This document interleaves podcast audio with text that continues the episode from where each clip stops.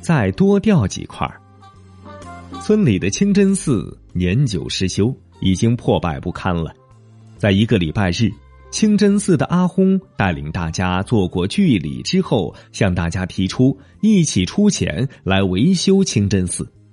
大伙儿纷纷表示愿意捐钱，只有村里最有钱的八一装作没听见，坐着一动不动。